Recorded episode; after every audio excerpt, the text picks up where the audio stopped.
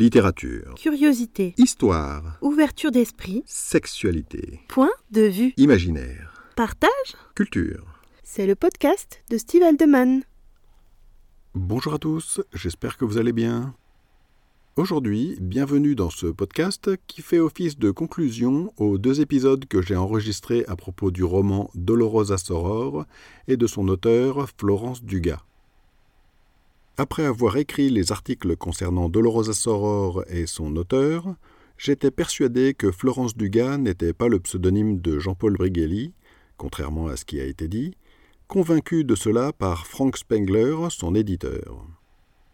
Par la suite, j'ai réussi à contacter M. Brighelli, et le 4 août, il a donné sa version de l'histoire dans un article de son blog, dont je mets le lien en description. En résumé, il y explique qu'il a entretenu une relation de maître à soumise avec une étudiante prénommée Florence, et que cette relation lui a inspiré l'histoire de Dolorosa Soror, qu'il aurait d'abord écrit à la troisième personne. Estimant que ce n'était pas efficace littérairement parlant, il aurait ensuite remanié le texte pour l'écrire à la première personne, avec pour objectif de le publier sous un pseudonyme féminin. Dans son article, il précise, je cite, si je voulais que la mayonnaise prenne, je ne pouvais le signer de mon nom. La solution qu'il aurait imaginée, c'est de demander à Florence d'endosser le rôle d'auteur de son texte et d'en assurer la promotion contre la moitié des droits. D'où le pseudonyme Florence Dugas. Cet article revient à dire que Dolorosa Soror est inspiré d'une histoire vraie, mais que ce n'est pas un roman autobiographique comme ça a été présenté, puisqu'il relate le point de vue d'un homme et pas d'une femme. Par ailleurs, je dois dire que Frank Spengler ne confirme pas cette version.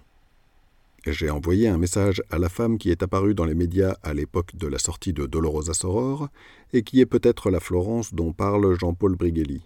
Mais à ce jour, elle ne m'a pas répondu.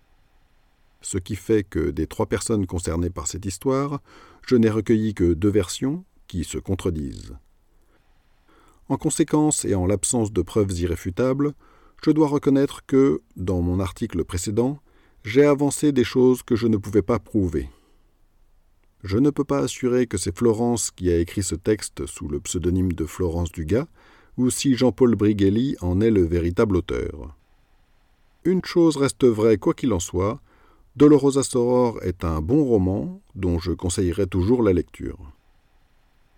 Vous pouvez découvrir les liens en description pour approfondir les sujets dont j'ai parlé, si vous avez écouté cet épisode en podcast, je vous invite à vous rendre sur mon site stevealdeman.com pour y trouver les liens en question, d'autres articles, ainsi que les romans que j'ai écrits et ceux qui seront bientôt publiés.